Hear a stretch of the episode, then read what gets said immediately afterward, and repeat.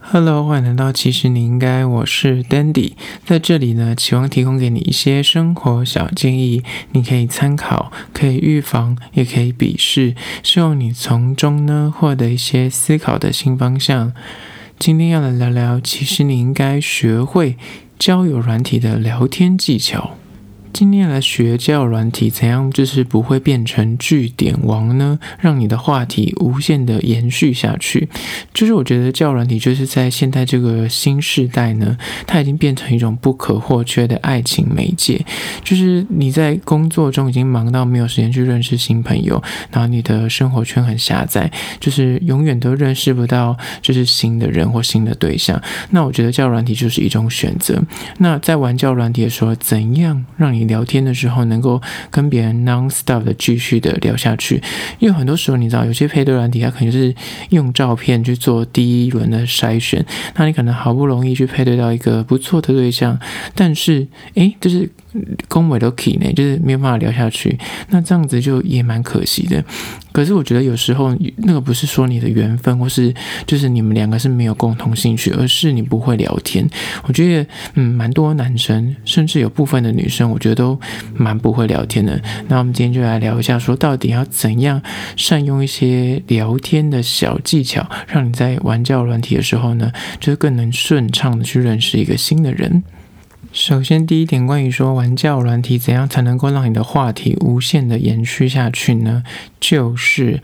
刚认识或是刚配对成功的时候，你的回应速度不要秒回。你没有听错，就是不要。秒回，听到这里你想说，你是个渣男，为什么不秒回？就是你好不容易配对到一个人，就是上天赐给你这个恩惠，你为什么还不好好把握，还要跟人家玩什么欲擒故纵的招数？这当然不是。我的意思是说呢，就是你的秒回，或者你在等别人讯息，他其实就是你乍看之下，你会希望对方秒回你，就是会让你觉得哦，很像他很重视你哦，他好像对你非常有兴趣，所以你的回应他会秒回，或是他。他会很快就给你一个答复，但是呢，如果对方是那种你秒回之后，他在内心其实会有压力的人，就是他会觉得说啊，你回好快哦，然后他可能本身是个不善聊天的人，或者是他可能其实在忙别的事情，可是他因为就是你一一方面一直在跟他聊天，他所以他得要花很多的精力或时间在你身上的时候。有时候他反而会适得其反，让对方觉得说好烦哦，原来谈恋爱是这么麻烦的一件事。哦，这个人好好黏你哦，而且。更就是比较不好的心态是，有些人会觉得你太 easy，你懂吗？人就是这么犯贱，他会觉得你哦，你很像很喜欢我，而你好像很主动，就会搞得很像你没有行情，你懂吗？就这件事情会让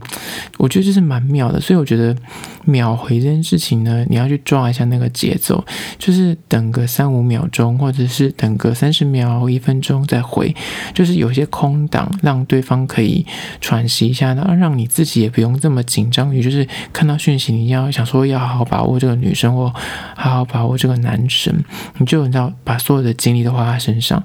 那对方有可能，如果他没有那么喜欢你，或是他可能还在跟你刚认识，他心还没有定下来的阶段，他就觉得哦，你是不是就是你这样有点太过头了，很黏腻这样子。所以我觉得不要秒回是一个让你聊天可以比较顺畅，然后让对方有点空间喘息跟想一下。消化一下你们两个聊天内容的一种方法。接下来第二点，关于在玩交友软体的时候，你要怎么样让你们的话题能够继续的聊下去呢？就是说，请从日常话题开始聊起，然后由浅入深，就是从小话题。什么是小话题呢？如果你不知道什么是小话题，请去看之前一集专门在教你聊天小话题的那一集，他就在教你什么是小话题。所谓的小话题呢，就是讲说，就是天气啊，或者今天可能发生什么。时事啊，就是这种比较大家有共鸣的，然后他不会去触犯到对方一些敏感话题或是敏感神经的东西，就对于隐私或者一些比较私密的东西。尽量放在很后面去聊，前面就先聊一些天气啊，或是诶，你是哪里人啊，或是哦，你今天穿的很好看哦，就是从你眼睛看得到的东西，或是嗯，就是最近在发生的事去聊。那这种无伤大雅的话题呢，它能够比较容易让对方接得下去，然后他也不会觉得你的意图很像你你要打探我隐私，你知道吗？就很多人很不喜欢从一开始聊交友软体的时候，就感觉你在跟我身家调查，他就很讨厌那种你在问犯人嘛，就是请问一下你就是在哪个国小毕业，或是你学经历啊，或是你家几个人啊，或者你谈过几次恋爱，就这种会让人家觉得很拷问式，就不像跟朋友自然聊天，那反而会激不起对方想要回话的欲望，那这要小心一下，不然可能就会坏了一桩美事。接下来第三个关于说聊交友软体的时候，你要注意的聊天的小撇步呢，就是善用两个字，你呢？好奇的追问。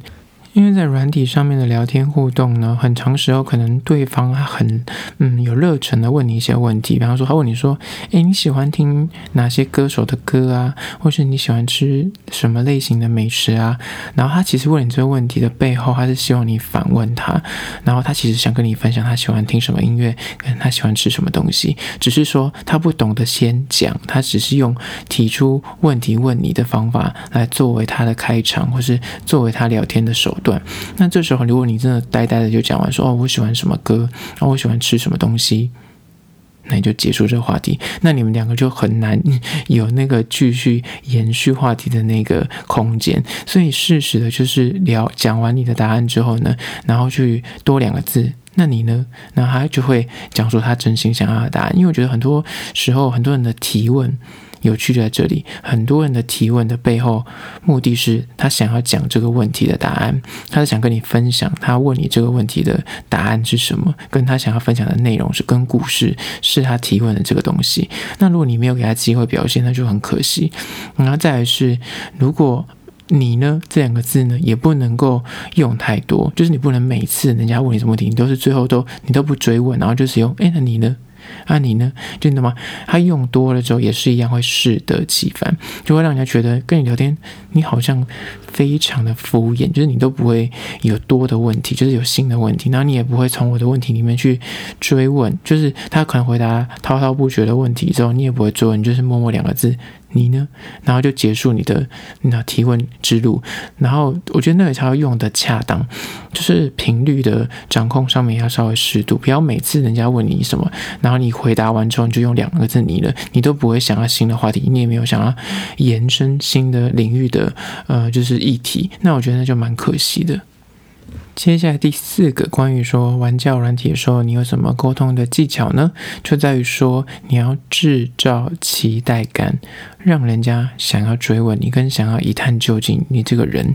嗯，就是创造一种神秘跟让人家好奇的这种聊天手段呢，是我觉得聊教软体蛮重要的一个 people。就是你在聊教软体，或是你后来转到通讯软体，都是用文字为主嘛，所以很多时候如果它不像面对面沟通那样，就是你会有很多情绪或是身体语言做辅助，但是呢，就是聊天终究是一种气氛的操作，你就是。要创造出那种悬疑感，或是让人家觉得哦，他这个人好有趣哦，他会想要跟你更热络的呃对答或是回应。那你就得要创造出，比方你在讲故事的时候，如果你都是很平淡，然后没有任何的情绪，然后就是你都是先把答案讲出来，再去讲故事，那大家就讲说，我对你知道答案，你就不要跟我废话。那你要懂得讲故事的人，就是他会把重点跟包袱留在故事的中后段，然后他就会让你很期待说，哦，所以他讲这个故事。最后面可能是要讲个鬼故事，然后你不要想说，哎，我跟你讲，我遇到一个鬼，然后就他开始讲鬼故事，那就少了一点乐趣。可是你要说，哎，我跟你分享一个很精彩的故事，那个故事真的很精彩，那他就想说，哦，是多精彩？可是那其实就是一个很无聊的故事。你你前面虽然会有点就是被骗，或者是他即便故事再烂，可是因为他前面讲，我想这故事很精彩，这故事真的。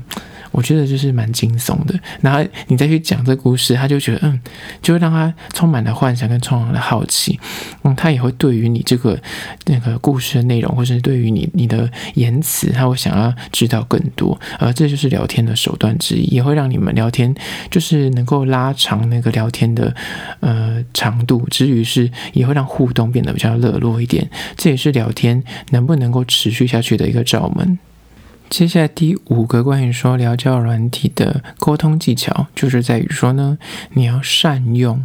表情符号增添趣味。没有错，你没有听错。表情符号，因为用教软体聊天，就是它文字终究是冰冷的，所以很多时候同一句话，如果你没有放表情符号，它有可能会意会成说你是不是在生气，或是你是不是对我没有兴趣。可是你就是适当的加个表情符号，或是传达能够表达你现在那句话的实际的情绪的表情，那那个图案是能够让看的人就觉得哦，你是蛮俏皮、蛮可爱的，然后他甚至可以在辅助你。你去传达这个文字的时候，会更有那个实际达到你要传递的那个想法跟那个情绪。我觉得这是针对于那种两个都还算是陌生人在交友软体认识的，嗯，就是。可能的对象，他们真的很需要用表情符号，因为它是必要也是需要。因为呢，你真的不知道对方的讲话的那种节奏跟对方讲话的情绪，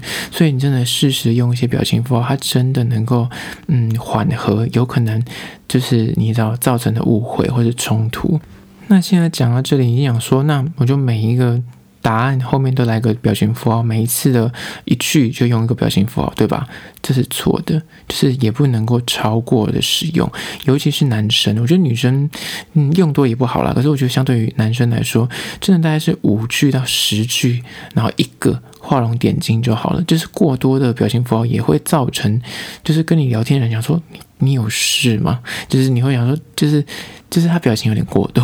就是他也就是要拿捏一下那个气氛跟氛围。就是有时候，就是你你的确用那个是可以辅助你的情绪，可是用多了就反而会有点怎么说，就幼稚掉，或是就是感觉年龄偏低。所以呢，就是要适时的善用一些关键字，比方说有些关键字你觉得他可能会有误会的状况，比方说你你想要玩的是俏皮话，或是你要装傲娇的时候，可是你你如果用了词是用文字。的方法可能就是“我不要”三个字，可是你“我不要”如果加可爱的贴图，那他就会意会说：“哦，你其实是在你要耍可爱或是俏皮。”但你没有用贴图或是用那个表情符号的时候，他可能就会觉得说：“。”所以现在是生气吗？还是说在开玩笑？就会抓不到你的情绪。但是我觉得适度的用也是重点，不然就很容易会流于一个不成熟跟轻浮的负面感受。所以，嗯，表情符号的拿捏也算是一个小小的哲学。接下来第六个关于说玩教软体的时候，你应该注意的沟通技巧呢，就在于说，你提出一个问题之后呢，你自己可以尝试先回答这个问题。在什么情况可以用这个方法呢？就是当你在问一些比较私密的问题，或是你在问一些比较嗯隐私的东西的时候，比方说你在问说，诶，那你是读什么学校的？那你就可以先问完这句话之后，你就立刻讲你的学校名字，或者是说，诶，你是住哪？里呀？啊，我是住什么地方？哦，不知道你住哪里，你懂吗？你就先答答案之后呢，然后他会觉得很像，哎，你都讲了，所以我很像我讲了，很像也不会怎么样，你懂吗？人就是这么有趣的一个动物。当你问了一个很尖锐的问题，或是你问了一个相对隐私，比方说问他说，哎，你身高体重？什么这这当然对对女生，我觉得这这题算是地雷题了。但是我觉得，如果你问的是那种比较隐私，或是可能说啊你家几个人，那不要问你这题，那你问完之后立刻接受哦我家几个人。你家是大家族还是小家族？这样子，他就会觉得哦，你都讲了，所以我讲好像也没有什么嗯不妥这样子。当然，如果你问的是更深入的，比方我刚刚讲的是什么身高体重，或是你们已经聊一阵子，但是你想你是真心的想要认识他更深，所以你可能会触碰到一些比较私密或是比较隐私的东西的时候，那你提出的问题，比方说我刚刚一样的，你家几个人？那你可以立刻的接一句，嗯、那你你都觉得不想聊，那可以不要聊这个。你也可以不用答这个，你就给一个淡书，礼貌的淡书，那他就可以选择答或不答。可是通常呢，当你讲到这个份上的时候，通常他就会选择答复，因为他就觉得说，哎，你都都给我这个搬好这个台阶给我上去了，然后。就是你也知道他不上，感觉也是蛮尴尬的，感觉他就很在意这件事。他本来答的时候，反而你还不会那么在意；他不答，你就会真的往心里去觉得说，哦，他真的很在意这个问题。他竟然选择不答，所以我觉得人的个性就在这。当然，这就是一个聊天技巧了，所以他也会避免说你突然冒出一些比较私密或是隐私的问题，对方觉得你很不礼貌，所以他就会直接终止这个话题，或甚至就是不不理你了。那我觉得也。就是蛮可惜的，就是因为这种你知道有点躁进或是贸贸然的问了一些太过尖锐的问题，而导致你们就是遇到一些瓶颈，这样也是不太好。所以适时的在问一些比较敏感的话题的时候呢，你可以自己选择先回答。然后如果你觉得想要买双重保险的话，就是再多一句，嗯，你可以选择表达。那那他基本上不叫不会被你冒犯到。接下来第七个关于说玩教软体的时候，你可以注意的聊天事项就在于不要问是非题，改问开放式问题。我相信这个东西算是很基本的，算是沟通聊天的 one on one 就第一课。你跟别人聊天，如果你发现你为什么跟人家聊天永远都被拒点，我觉得这就是最大的问题，因为你很喜欢问就是是非题。举例就是你很喜欢问说，哎，你喜欢吃苹果吗？然后回答你喜欢不喜欢，然后如果会聊天的人，就是你懂吗？你刚好对应的那个人是很会，那他很会接球的，他一定会说哦，我不喜欢，然后为什么我不喜欢，或是我喜欢，然后为什么我喜欢，就是很会聊天的人他会这样做。可是刚好你遇到的也是一个不会聊天的人，或是他对你可能还有一些戒心的时候，他可能就默默丢下两个字不喜欢。就结束这个话题。那你如果又是一个不太会丢球，或是你会被他这个冷漠，或是被这三个文字，你觉得感觉你的情绪没有办法判读他是想要聊天还是不想聊天的时候，那你可能就踩刹车，那也就是很可惜。所以呢，像问苹果这件事情，那你就可以反过来说，嗯，那你喜欢吃什么水果？你平常在吃水果吗？你就是把那个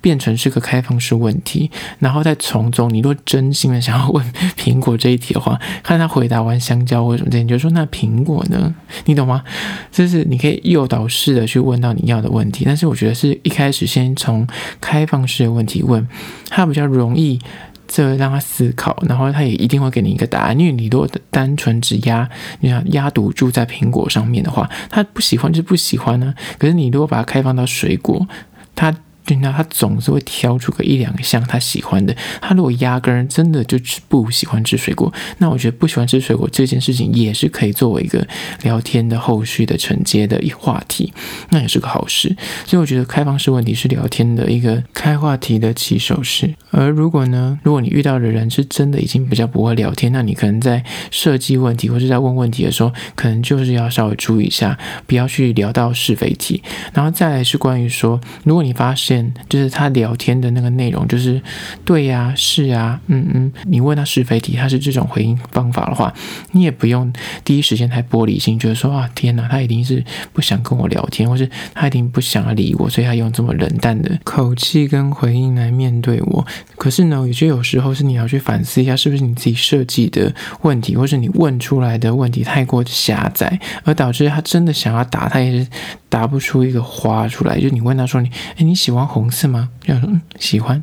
不喜欢，你懂吗？就是他也没有办法想要再去做延伸的讨论，因为这问题太无聊，或者这问题真的太太狭窄了。就是适时把那问题放大一点，就会得到你要的效果，就会让他终究找到他一个他觉得有趣的东西跟你分享。好啦，这就是今天的你应该学会教软体的聊天技巧。第一个呢，就是刚认识的时候回应速度千万别秒回。第二个呢，是请从日常话题开始聊起。由浅入深，先聊一些小话题啊，再慢慢的、慢慢的由浅入深，聊到一些比较私密一点的话题，这样会比较合理。第三个呢，是关于说，请善用两个字，你呢？好奇的追问，但是呢，使用频率要注意。第四呢，是关于说，在聊天的过程中呢，你要制造期待感，让人更好奇你，然后想追问更多。第五个呢，是关于说，你要适时的使用表情符号，增添趣味，之余是它能够让你的语句能够更真实的传达出你的真实情绪。第六呢，是关于说，提问后呢，你不妨可以先自己先回答自己所问的问题，然后呢，他可能就会比较愿意的去回答你所提出的比较敏感或相对尖锐的问题。或者是加入一些淡书啊，其实你可以不用回答这样子，那那他就会觉得比较没有压力。第七呢，则是说不要问是非题，改问开放式问题。而这就是今天的七点关于玩教软体时的聊天技巧分享。最后还是要说，如果你有任何的意见或者心得想要分享的话，可以到资讯栏位的 YouTube 或 IG 那边去订阅跟留言，跟我做互动。好啦，这就是今天的，其实你应该下次见喽。